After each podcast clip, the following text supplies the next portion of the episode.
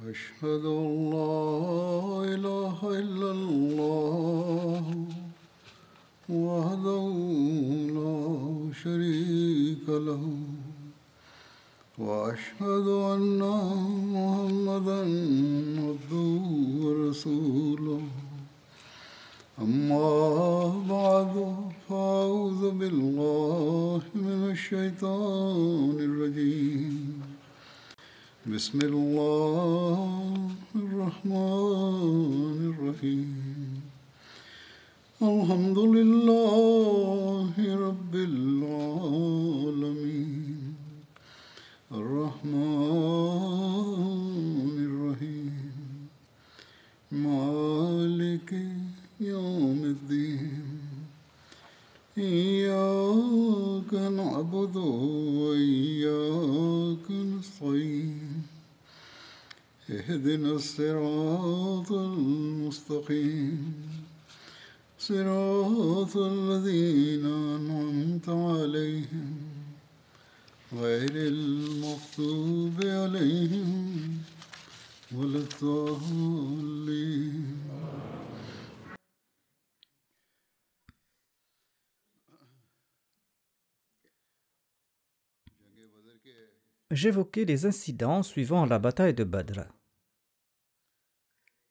Ces récits nous présentent des points sur le caractère ainsi que sur la vie du saint prophète Mohammed lui. Ces récits nous présentent aussi des faits historiques.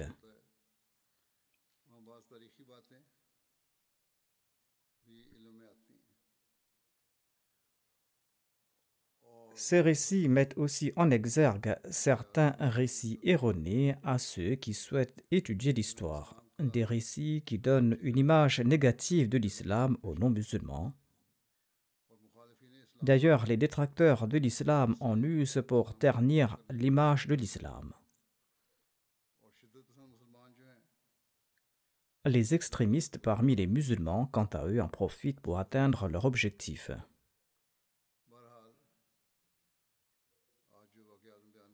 Le premier récit que j'évoquerai aujourd'hui concerne Omer bin Wahab. Omer bin Wahab s'était rendu à Médine de la Mecque dans le but d'assassiner le saint prophète Mohammed lui après la bataille de Badr et après l'échec des polythéistes.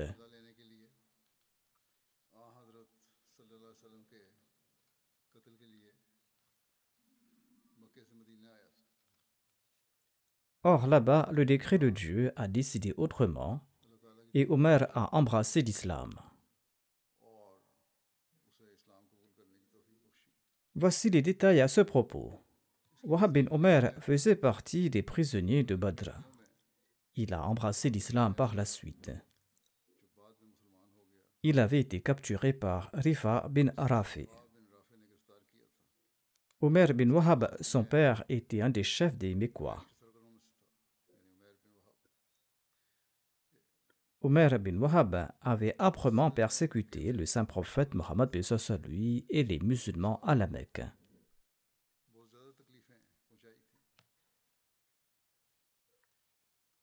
Il avait cependant embrassé l'islam après la bataille de Badr. Voici les détails de cet événement.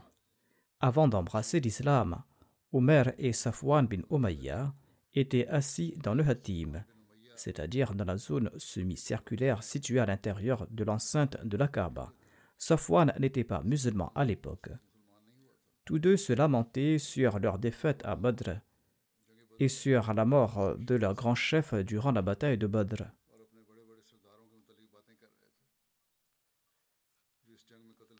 Safwan a déclaré Après le trépas de ses chefs, la vie perd sa raison d'être.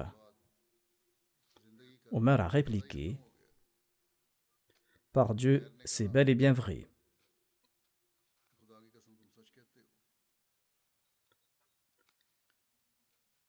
Si je n'avais pas une dette à rembourser, et si je n'étais pas préoccupé par le sort précaire de ma femme et de mes enfants après mon départ, je partirais pour assassiner Mohammed sallallahu alayhi wa. En effet, j'ai une raison valable de partir là-bas à Médine. Mon fils a été fait prisonnier par les musulmans. En entendant cela, Safwan a accepté de rembourser la dette d'Oumer et a déclaré Je m'en porte garant, je vais rembourser ta dette. Quant à ta femme et tes enfants, ils vivront avec les miens.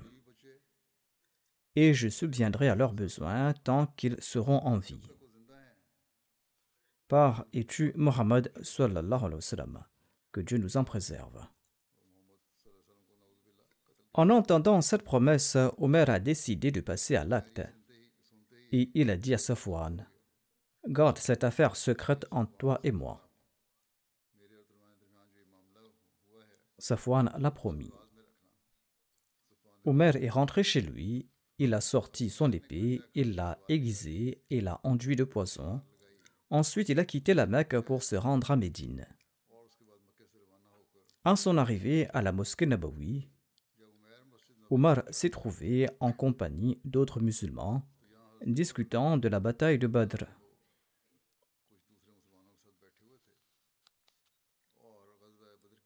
Omar a observé Omer plaçant son chameau devant la porte de la mosquée du prophète, descendant ensuite de l'animal, l'épée à la main.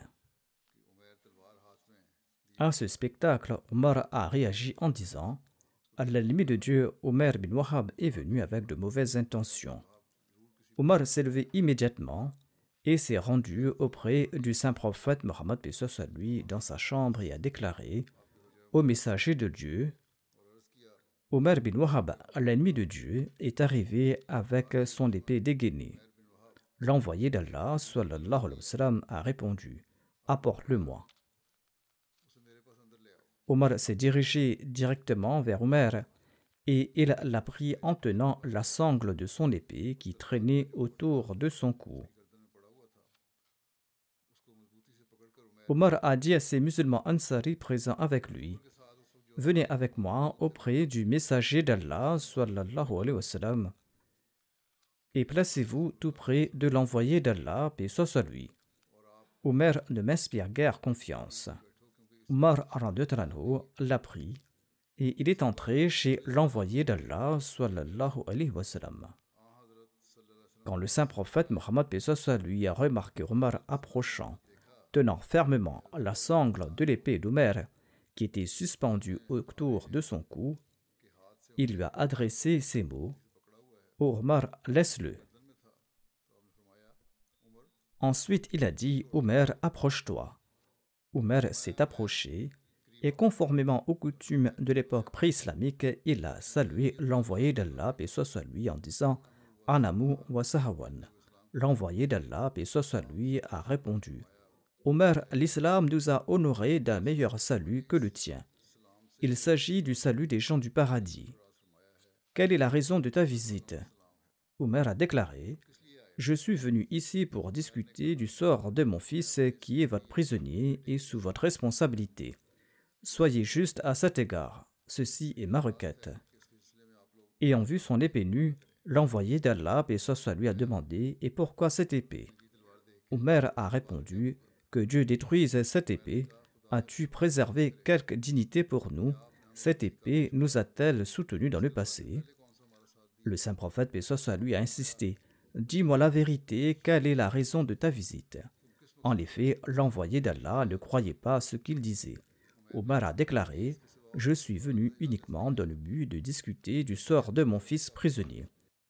L'envoyé d'Allah a déclaré Non, un jour, toi et Safwan bin Umayya, vous étiez assis, tout près du Hatim, et vous évoquiez ceux des Korachites qui ont été tués et jetés dans la fosse lors de la bataille de Badr. Tu as dit à Safwan, si je n'avais pas de dette et si je ne m'inquiétais pas pour ma femme et mes enfants, j'aurais tué Mohammed. Safwan s'est engagé à régler ta dette et à prendre soin de ta femme et de tes enfants à condition que tu me tues. Omer a répondu immédiatement. En effet, Allah avait informé le saint prophète, paix à propos de ces faits. Selon le récit, Lorsqu'Omer a entendu cela, il s'est exclamé immédiatement J'atteste que vous êtes le messager d'Allah. Ô messager d'Allah, nous rejetions les nouvelles que vous receviez du ciel et la révélation qui vous est parvenue. En ce qui concerne cette affaire, il n'y avait pas de tierce personne dans le Hatim à ce moment-là, hormis moi et Safwan. Personne d'autre n'était au courant de notre conversation. Par Dieu, personne ne vous en a informé, hormis Allah, l'exalté en personne.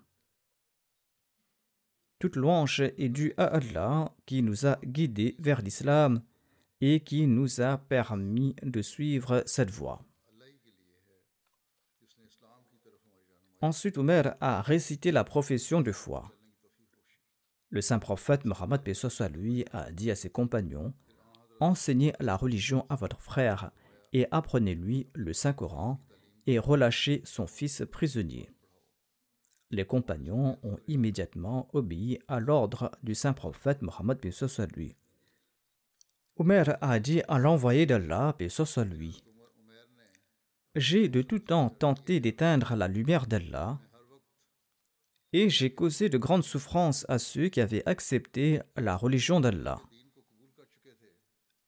J'aimerais à présent que vous me permettiez de me rendre à la Mecque pour inviter ses habitants à Allah et à l'islam.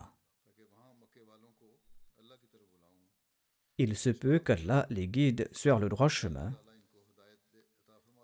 Sinon, je les tourmenterai en raison de leur polythéisme, tout comme j'ai persécuté vos compagnons en raison de leur acceptation de l'islam. L'envoyé d'Allah, soit lui, lui a donné la permission de se rendre à la Mecque pour prêcher son message et non pas pour nuire aux habitants de la Mecque. Ainsi, Omer est retourné à la Mecque et son fils Wahab bin Omer a également embrassé l'islam. Après le départ d'Omer de la Mecque, Safwan disait aux autres Je vous annonce la bonne nouvelle d'un événement qui aura lieu bientôt, et grâce à cela, vous oublierez les malheurs et les troubles de la bataille de Badr. Ainsi, Safwan interrogeait tout voyageur qui rentrait à la Mecque sur les actions d'Omer. Finalement, un voyageur est arrivé à la Mecque et a informé Safwan qu'Omer avait embrassé l'islam. Safwan a juré de ne jamais lui parler et de ne lui accorder aucun avantage. Omer est entré à la Mecque en tant que musulman. Il ne s'est pas rendu chez Safwan dans un premier temps, il est rentré directement chez lui et là-bas il a annoncé sa conversion à l'islam. Il a invité les membres de sa famille à embrasser l'islam. Lorsque Safwan en a été informé, il a déclaré j'ai compris pourquoi il est rentré chez lui au lieu de venir me voir en premier. Il est devenu incroyant et égaré. Je ne lui parlerai jamais, ni lui ni sa famille ne vont profiter de mon soutien. Ainsi donc, à l'époque, les polythéistes considéraient leur acte de polythéisme comme une religion et le culte du Dieu unique comme un égarement. La situation est la même aujourd'hui encore. Après cela, Omer s'est rendu auprès de Safwan bin Omayya et il lui a dit ceci. Tu es un de nos chefs. Tu sais que nous adorions les pierres et nous faisions des sacrifices pour elles. Est-ce là une religion? J'atteste qu'il n'y a de Dieu qu'Allah et que Mohammed est le messager d'Allah. Mais Safwan n'a pas répondu aux propos d'Omer et il ne s'est pas tourné vers lui.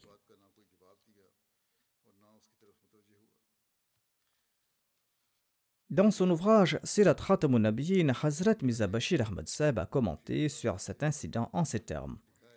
Les mécréants de la Mecque, qui jusqu'à présent combattaient sur la base d'une force et d'une arrogance apparente, ont eu recours au complot et aux conspirations, après avoir été vaincus par les musulmans dans une arène ouverte. L'événement suivant, survenu quelques jours après la bataille de Badr, est une preuve catégorique de cette menace. Quelques jours après la bataille de Badr, Omer bin Wahab et Safwan bin Umayya bin Khalfa, qui étaient des chefs influents parmi les Korachites, étaient assis dans la cour de la Karba et ils pleuraient les morts de Badr. Ils se disaient ce que j'ai évoqué plus haut, notamment que la vie ne vaut plus la peine d'être vécue. Omer a déclaré je suis prêt à mettre ma vie en danger, mais la pensée de mes enfants et de mes dettes me retient. Et j'ai aussi une excuse pour me rendre à Médine car mon fils est prisonnier à Médine. Là-bas, je pourrai tuer le saint prophète Mohammed soit lui. Que Dieu nous en préserve. En tout cas, Safwan a promis de payer les dettes de Omar et de soutenir sa famille, comme évoqué plus haut.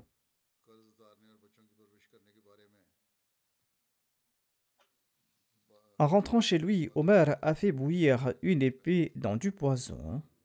Ensuite, il est parti de la Mecque. Lorsqu'il est arrivé à Médine, Omar, qui était très vigilant, s'est inquiété de sa présence. Il s'est rendu immédiatement chez le saint prophète Mohammed lui pour l'informer que Omar était venu et qu'il était inquiet à son sujet. Le saint prophète Mohammed lui lui a ordonné d'amener Omar. Omar est parti le prendre, non sans avoir dit aux compagnons qu'il allait amener Omar pour rencontrer le saint prophète Mohammed lui. Cependant, il avait des doutes sur ses intentions et ses compagnons devraient s'asseoir en compagnie du saint prophète Mohammed lui et demeurer vigilants. Après cela, Omar a présenté Omer en présence du saint prophète lui. L'envoyé d'Allah lui a demandé gentiment de s'asseoir à côté de lui et lui a dit Quelle est la raison de ta visite? Omar a répondu Mon fils est votre prisonnier, et je suis venu obtenir sa libération. Le saint prophète a demandé Pourquoi donc cette épée à l'épaule? Il a répondu Vous me demandez à propos de cette épée. Les épées nous ont-elles aidés à Badr Il avait recours à des ruses dans ses propos, mais le saint prophète Pessoa lui a insisté Dis-moi la vérité sur la raison de ta visite. Omar a répondu Comme je viens de le dire, je suis venu ici pour la libération de mon fils. Le saint prophète Mohammed Pesos lui a dit En d'autres termes, tu n'as pas ourdi de complot avec Safwan dans la cour de la Karba. Omer était déconcerté, mais il a pu se ressaisir et a déclaré Je n'ai rien comploté. L'envoyé d'Allah Pesos lui a demandé N'as-tu pas comploté mon assassinat? Sache que Dieu ne te permettra pas de me toucher. Omer est entré dans un état de profonde réflexion et a répondu Vous dites la vérité, nous avons ourdi un complot, comme vous l'avez dit. Il semble cependant que Dieu est avec vous et qu'il vous a informé de nos intentions, car il n'y avait pas de troisième personne parmi nous lorsque Safwan et moi discutions de cette question. Peut-être qu'Allah en a fait ainsi afin que je devienne croyant. Je crois en vous d'un cœur sincère. Le saint prophète, puis lui, était satisfait de sa conversion et il a dit à ses compagnons Il est votre frère, présentez-lui les enseignements de l'islam et libérez son fils qui est prisonnier. Omar bin Wahab est devenu musulman et en peu de temps, il a progressé dans sa foi et dans sa sincérité. Il était tellement captivé par la lumière de la vérité qu'il a insisté que le saint prophète Mohammed lui lui permette de rentrer à la Mecque afin qu'il puisse y prêcher le message de l'islam. Le saint prophète Mohammed lui lui accordé cette permission, et une fois arrivé à la Mecque, Omer a converti secrètement de nombreuses personnes grâce à sa fervente prédication. Jour après jour, Safwan attendait avec anxiété la nouvelle de l'assassinat du saint prophète Mohammed lui, et il disait au Qurayshi de se préparer à recevoir une bonne nouvelle, mais il a perdu la tête lorsqu'il a été témoin de ce spectacle. Après la bataille de Badr, un certain nombre d'individus se sont convertis à l'islam, mais de manière hypocrite. Parmi eux se trouvait Abdullah bin Ubay bin Saloul. Le savant Alama ibn Kathir explique ceci dans son commentaire sur les versets 9 et 10 de la Surat al-Baqarah. Lors de la bataille de Badr, Allah a fait prévaloir son décret et il a honoré l'islam ainsi que les musulmans. Abdullah bin Ubay bin Saloul était le chef de Médine et il était issu de la tribu Banu Khazraj. À l'époque pré-islamique, il était le chef de ces deux tribus, c'est-à-dire les Aws et les Khazraj, et ces tribus l'avaient choisi comme leur chef. C'est-à-dire Abdullah bin Ubay bin Saloul allait être élu le chef de ces deux tribus. Selon un récit, à un moment donné, son peuple faisait confectionner une couronne pour lui. Pendant ce temps, l'islam progressait et son message avait atteint un plus grand nombre d'individus, et ces gens se convertissaient à l'islam en grand nombre, le laissant de côté. En conséquence, l'islam et la communauté musulmane étaient pour lui source de frustration. La victoire des musulmans lors de la bataille de Badr lui a fait prendre conscience de l'ascendance de l'islam. Au début, il avait sous-estimé le nombre de convertis, mais lorsque les musulmans ont remporté la bataille de Badr, il s'en est inquiété. Il a embrassé l'islam en apparence et avec lui un groupe de ses partisans a également embrassé la foi islamique. Et certains gens du livre se sont joints à lui. Hazrat Mizabashir Ahmad Sab commente à ce propos en ces termes. Jusqu'alors, de nombreux membres des tribus Aus et Khazraj étaient des polythéistes. La victoire de Badr a provoqué un mouvement parmi eux.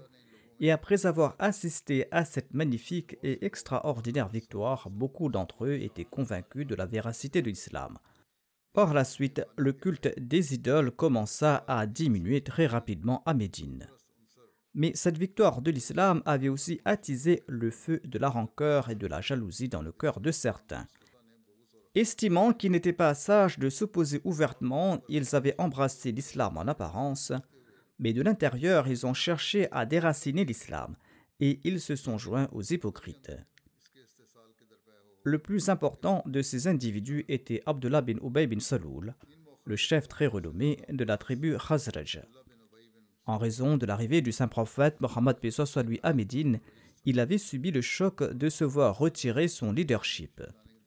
Après Badr, cet individu est devenu musulman au départ, mais son cœur était empli de malice et d'inimitié à l'égard de l'islam. Il est devenu le chef de file des hypocrites et secrètement, il a ordi une série de complots contre l'islam et le saint prophète Mohammed lui. Les événements qui se sont déroulés par la suite montrent clairement qu'à certaines occasions, cet individu a créé des situations très périlleuses pour l'islam. Ces récits à son sujet exigent un compte-rendu séparé et détaillé. Voici les détails sur la Razwa Banu Sulaim, ou l'expédition connue sous le nom de Karkaratul Kurd. Peu de temps après le retour du saint prophète Mohammed lui de la bataille de Badr, il a su à propos du rassemblement des membres des tribus Banu Sulaim et Banu Radfan à l'endroit dit Karkaratul Kurd, où il se préparait à lancer une attaque contre Médine. Karkaratul Kurd est le nom d'une source située dans une plaine aride.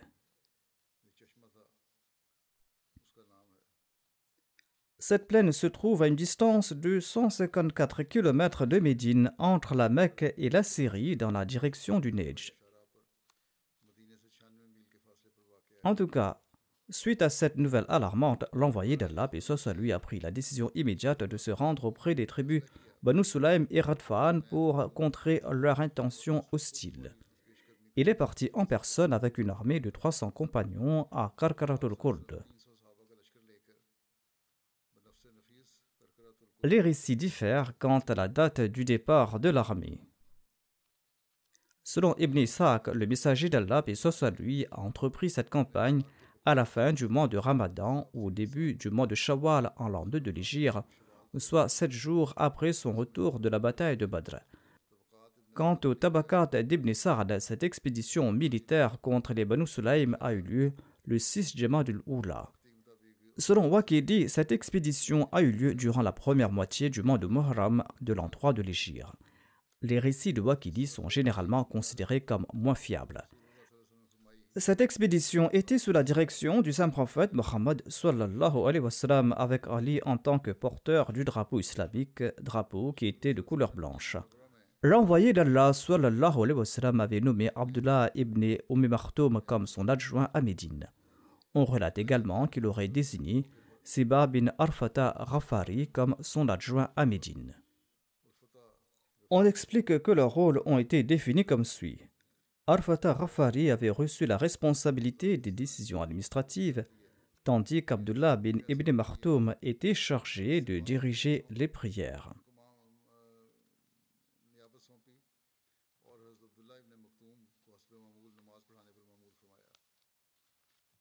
En tout cas, l'ennemi a pris connaissance de l'arrivée de l'armée islamique.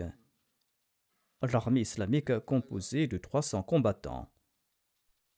Cette nouvelle a pris les Banu Sulaim et les Banu Radfan par surprise. Ils ne s'attendaient pas à cela et ils ont pris leurs jambes à leur cou et ils se sont réfugiés au sommet des montagnes.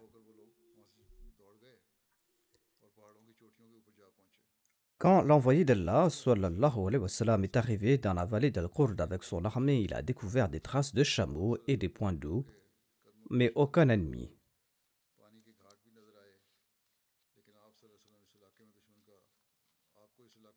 L'envoyé d'Allah a envoyé un groupe de compagnons dans la partie supérieure de la vallée et sans rencontrer de résistance, il s'est rendu lui-même à l'intérieur de la vallée. Là-bas, l'envoyé d'Allah, paix soit lui, a trouvé des bergers de ses tribus, parmi lesquels se trouvait un esclave nommé Yassar.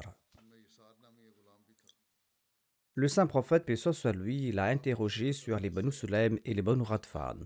Il lui a répondu qu'il ne savait rien à leurs propos et se contentait simplement d'abreuver les chameaux parfois le cinquième ou le quatrième jour à tour de rôle. Et les locaux étaient montés aux sources.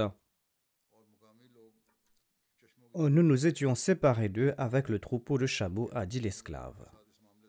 Étant donné que ces gens étaient venus avec l'intention de livrer bataille, l'envoyé d'Allah a pris les chameaux et les bergers. Il est resté là-bas trois nuits. Selon un autre récit, il a passé dix nuits là-bas. Tant qu'il était sur place, personne n'a eu le courage de le combattre. Ainsi, il est revenu victorieux sans aucun combat.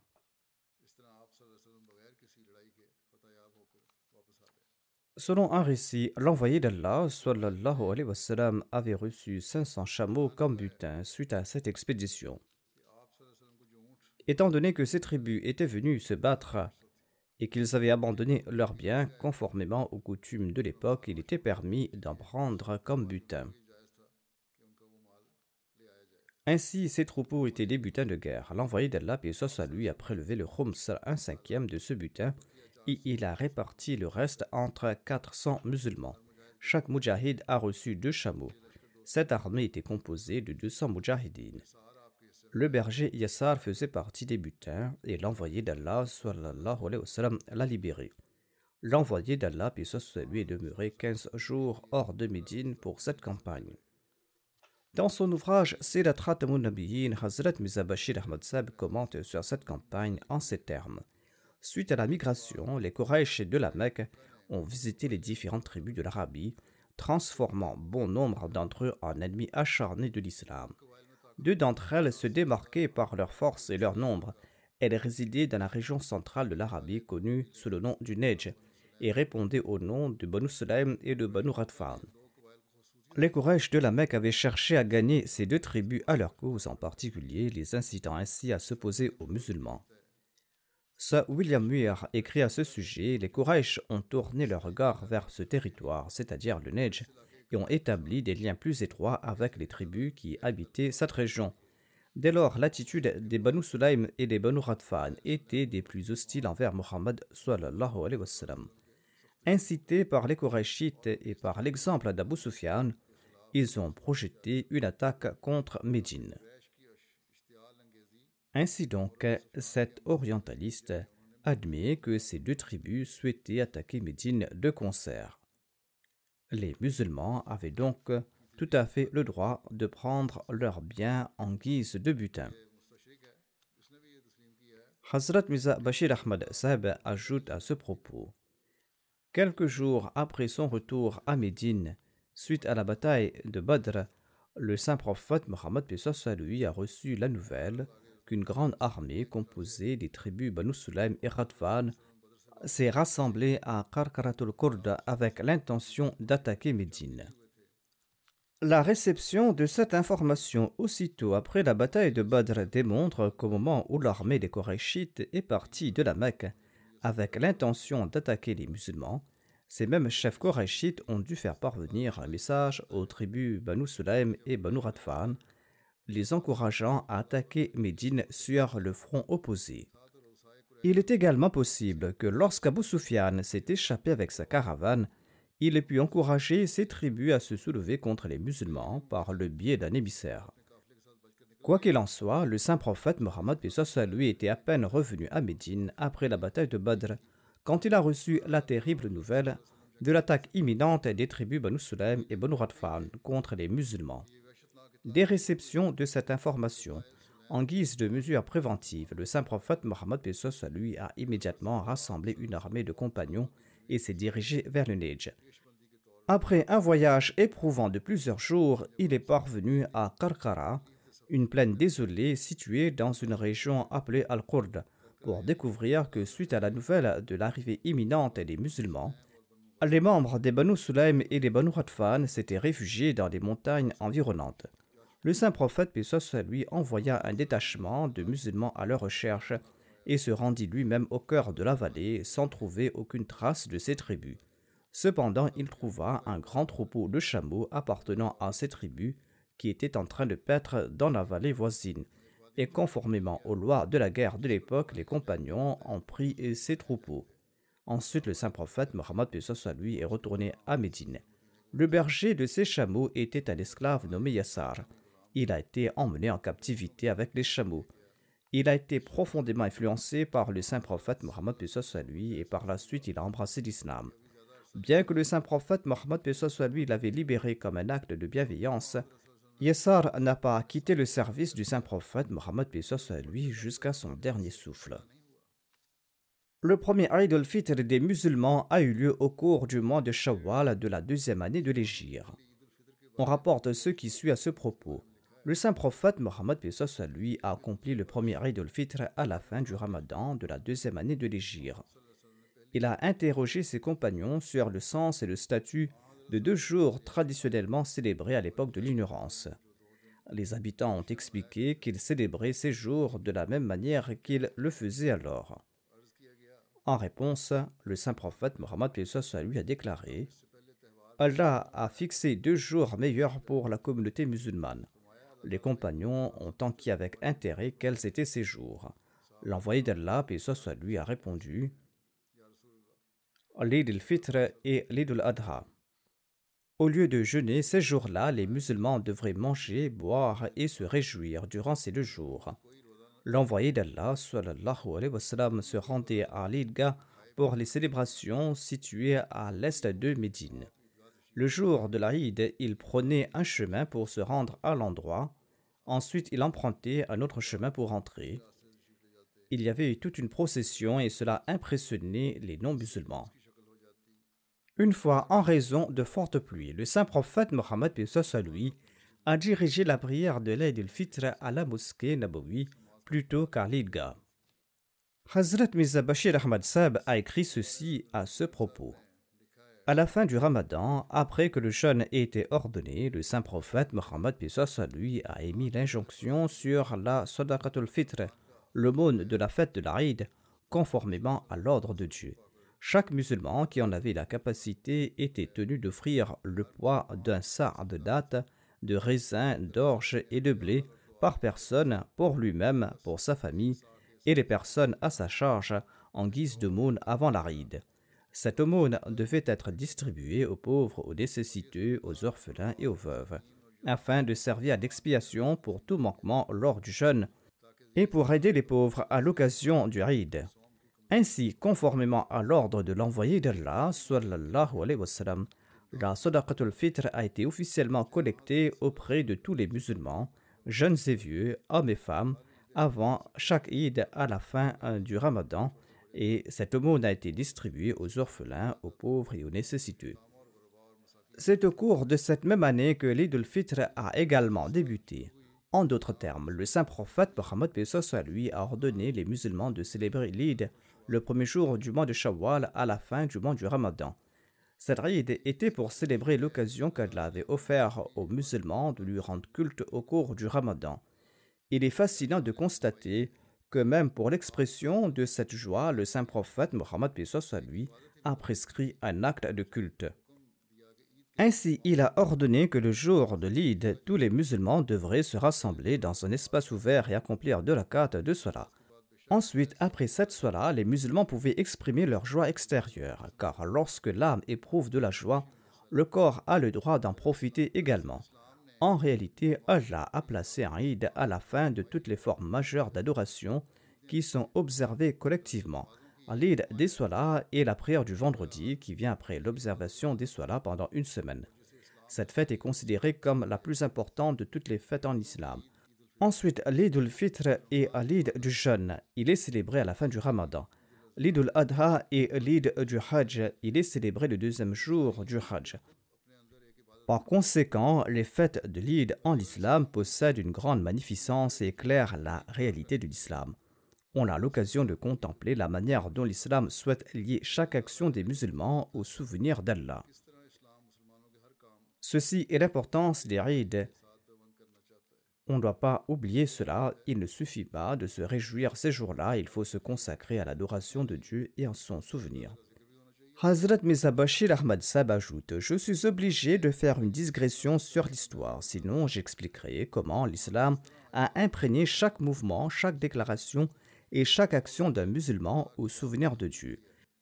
À tel point que même dans les tâches quotidiennes d'importance mineure telles que se tenir debout et s'asseoir, se déplacer, dormir, se réveiller, manger et boire, se laver, changer de vêtements, porter des chaussures, sortir et entrer chez soi, partir ou revenir d'un voyage, vendre ou acheter quelque chose, monter ou descendre d'une hauteur, se promener, monter ou descendre d'une hauteur, entrer ou sortir de la mosquée, rencontrer un ami, rencontrer un ennemi, voir la nouvelle lune, approcher sa femme, ainsi, d'une manière ou d'une autre, le commencement et l'achèvement de chaque tâche ont été liés au souvenir de Dieu, et cela concerne également le fait euh, d'éternuer ou de bailler.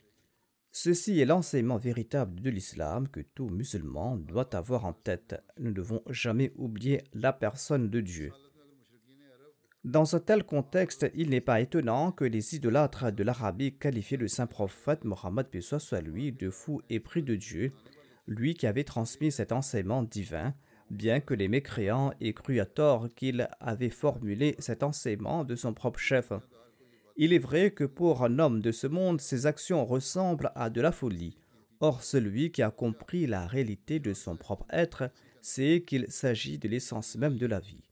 La vraie vie est de se consacrer à tout instant au souvenir de Dieu. On évoque deux événements suspects au cours de cette période après la bataille de Badr et avant la bataille d'Uhud. Même un examen rapide révèle qu'il s'agit clairement d'histoires fabriquées de toutes pièces, des histoires qui sont douteuses. Le premier incident concerne le meurtre d'Asma bint Marwan. Omer bin Adi Khitmi était un compagnon aveugle et le premier musulman de sa tribu, les Banu Khatami. C'était la deuxième année de l'Égir et il restait cinq nuits avant la fin du ramadan le saint prophète Mohammed lui aurait envoyé Omer bin Adi Khitmi vers Asma bint Marwan, une juive qui s'était convertie à l'islam et qui était l'épouse de Marsad bin Zaid bin Husn Ansari. Le meurtre d'Asma bint Marwan aurait été commandité parce qu'elle avait insulté l'islam, parce qu'elle incitait les gens contre le saint prophète Mohammed lui, et parce qu'elle composait des poèmes satiriques à son encontre. Selon un récit, cette femme apportait des vêtements sales à la mosquée du saint prophète Mohammed soit lui et les y déposait. Cette histoire a été ajoutée dans le cadre de ce récit. Par ce faire, elle souhaitait tourmenter le saint prophète Mohammed soit lui et les musulmans. Omer est entré chez elle la nuit, conformément à l'ordre du saint prophète Mohammed soit lui, selon ce récit. Ses enfants dormaient autour d'elle pendant qu'elle allaitait un bébé.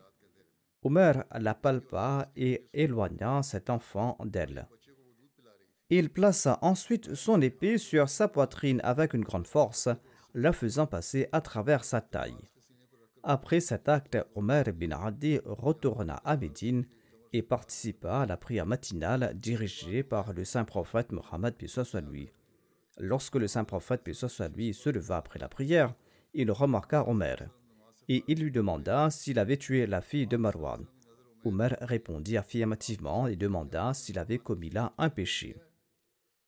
D'une part, le récit alléguait que c'est le saint prophète Mohammed lui qu'il avait envoyé pour commettre cet acte, Et ici, Omer demande s'il avait commis un péché en la tuant. En réponse, le saint prophète, soit lui, aurait énoncé un proverbe arabe inconnu jusqu'alors. Il aurait dit La yantatuhu fiha anzan. C'est-à-dire que même deux chèvres ne vont pas se quereller à ce propos. Cela signifie que le meurtre de cette femme était insignifiant et même ceux qui s'opposaient ne diront rien à ce propos. On raconte que cette proverbe faisait partie des termes entendus uniquement de la bouche du messager d'Allah. C'est l'unique récit rapportant cette expression. En tout cas, suite à cet incident, le saint prophète, paix lui, a donné le nom de Basir à Omer, c'est-à-dire celui qui voit.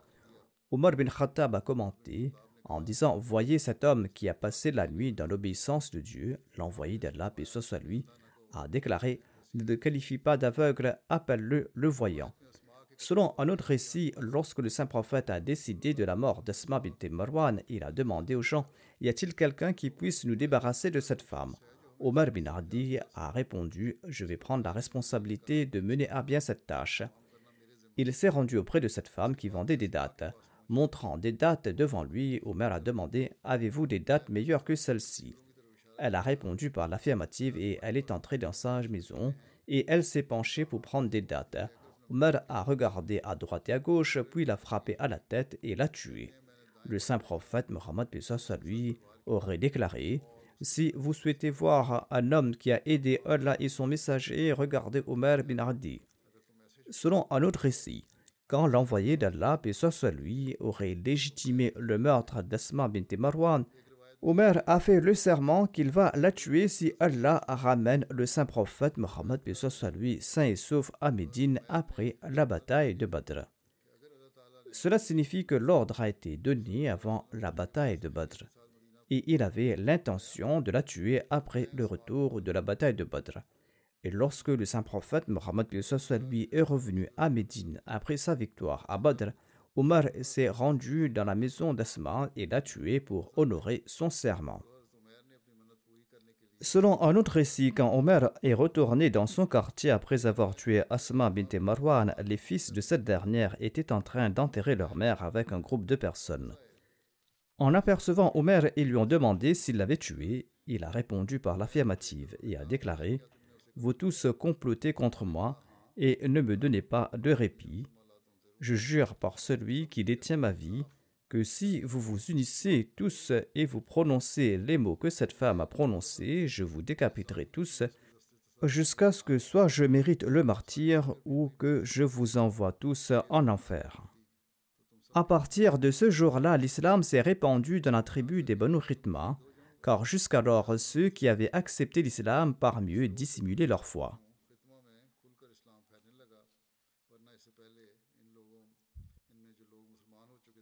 Alama Suhaili, quant à lui, explique que c'était le mari d'Asma qui l'avait tué.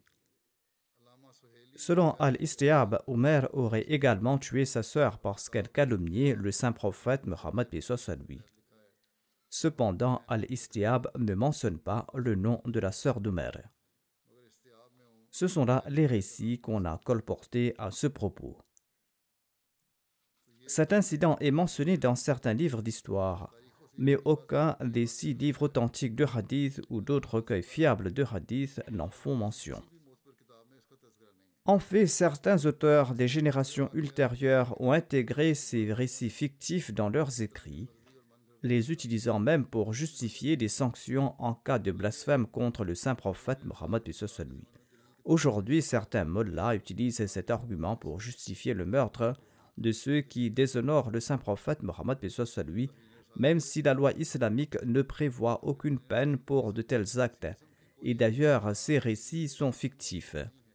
Une étude critique de cet incident révèle d'abord son caractère peu fiable, comme en témoigne la déclaration d'Alama Albani, qui a qualifié ce récit de pure invention.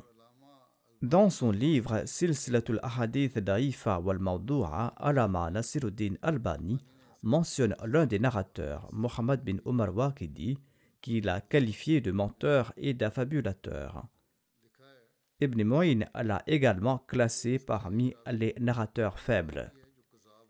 L'analyse rationnelle des événements de ce récit soulève aussi de nombreuses questions. Par exemple, comment ce compagnon a-t-il pu atteindre la maison de cette femme par ses propres moyens malgré sa cécité? On pourrait avancer qu'il connaissait déjà le chemin ou qu'il le fréquentait régulièrement, ce qui lui aurait permis d'estimer correctement sa route. Cependant, comment expliquer qu'il soit parti seul de nuit, qu'il soit arrivé directement à la porte, qu'il soit entré dans sa maison et qu'il ait découvert cette femme? Comment a-t-il su que ses enfants dormaient tout près d'elle? Si l'on suggère qu'il les a sondés un par un, comment se fait-il qu'aucun d'entre eux ne se soit réveillé pendant qu'il le faisait? Comment a-t-il également discerné qu'elle nourrissait un enfant? Et pourquoi, en se rendant compte qu'elle était attaquée, cette femme n'a-t-elle pas tenté de fuir ou de se défendre contre son agresseur aveugle? Selon le récit, l'agresseur avait enlevé de force l'enfant qu'elle nourrissait. Bien qu'il soit aveugle, la femme qui était voyante n'a pas crié et n'a pas résisté. Son mari dormait lui aussi. Ne s'est-il pas rendu compte de rien? Qui plus est, comment ce compagnon aveugle a-t-il pu discerner qui était qui dans la maison sans entendre leur voix? Généralement, les malvoyants reconnaissent les autres à leur voix, et dans ce cas précis, comment a-t-il su qu'il s'agissait bien d'Asma bint Marwan?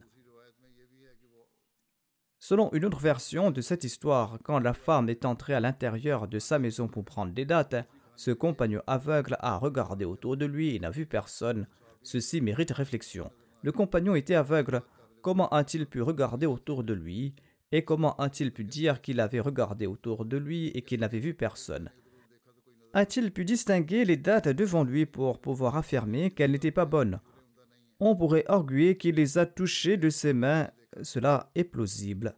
Mais demeure la question s'il a également observé son environnement.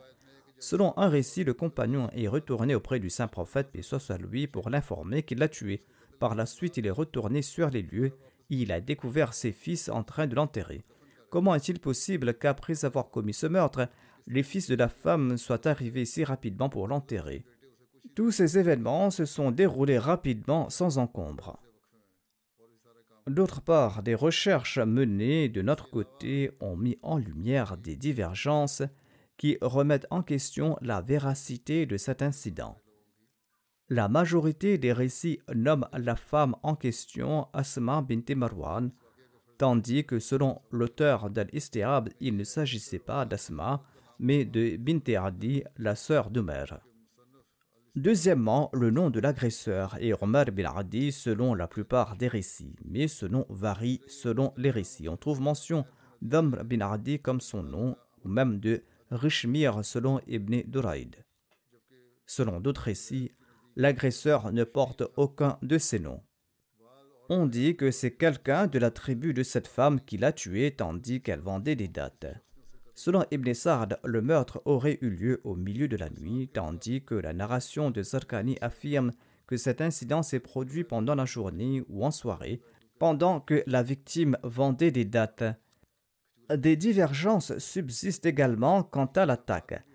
La victime a-t-elle été étranglée, poignardée à l'estomac, assassinée pendant son sommeil ou suivie jusqu'à son domicile sous le prétexte d'acheter des dates avant d'être étranglée? Selon Sirat ibn Hisham, elle serait devenue hypocrite lorsque Abu Ufuk a été tué.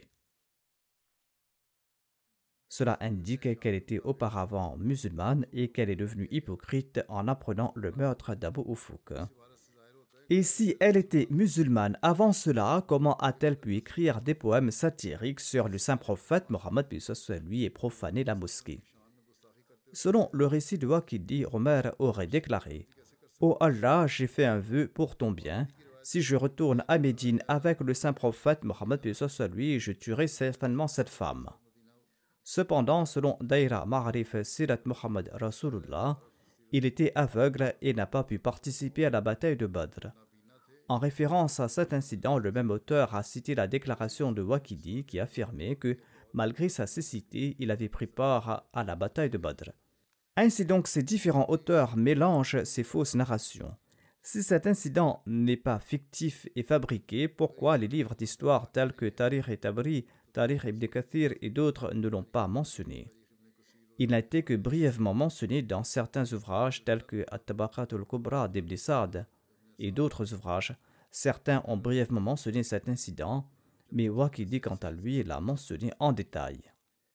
Cet incident n'est pas répertorié dans les recueils de hadith, bien que les auteurs de ces ouvrages aient inclus toutes les narrations attribuées au saint prophète Mohammed. Pourquoi donc cet incident n'a-t-il pas été inclus dans ces récits Selon ce récit, si l'envoyé d'Allah et soit lui avait envoyé ce compagnon pour tuer cette femme, pourquoi ce compagnon lui a-t-il demandé s'il serait puni pour son acte, comme je l'ai mentionné précédemment?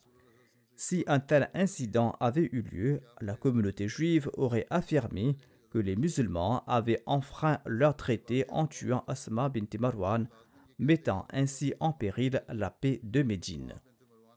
Cependant, les historiens, notamment les auteurs d'Al-Arroud al-Unuf et de Tariq al-Tabari, sont unanimes pour affirmer que le premier conflit entre les musulmans et le peuple juif a été l'expédition contre les Banu Khaynuka. Les Juifs n'ont pas réagi suite à cet incident. Ces facteurs prouvent donc que cet incident est très douteux, voire complètement faux. Des mollahs extrémistes ont donné de l'importance à ces incidents et ils ont ainsi terni les beaux enseignements de l'islam. Aujourd'hui, ils fabriquent des histoires similaires afin de mener à bien leurs activités extrémistes contre les Ahmadis. Et ces mots-là incitent les autres à en faire de même. Le deuxième incident est similaire à celui-ci, je le mentionnerai la prochaine fois, Inshallah. Son inauthenticité a également été clairement démontrée.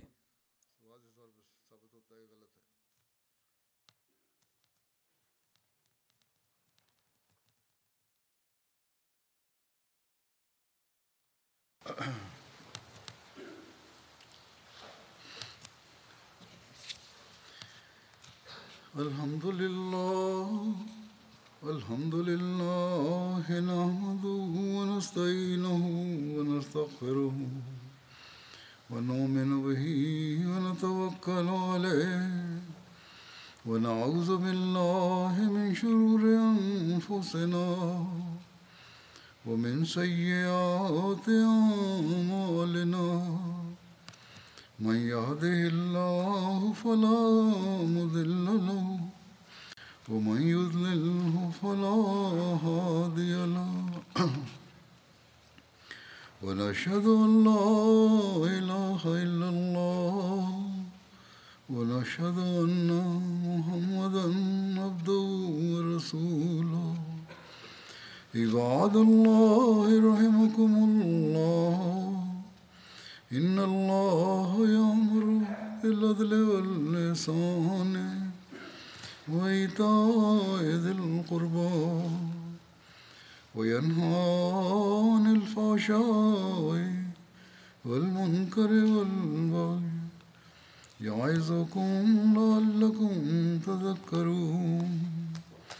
اذكروا الله يذكركم ودوه يستجب لكم ولذكر الله أكبر.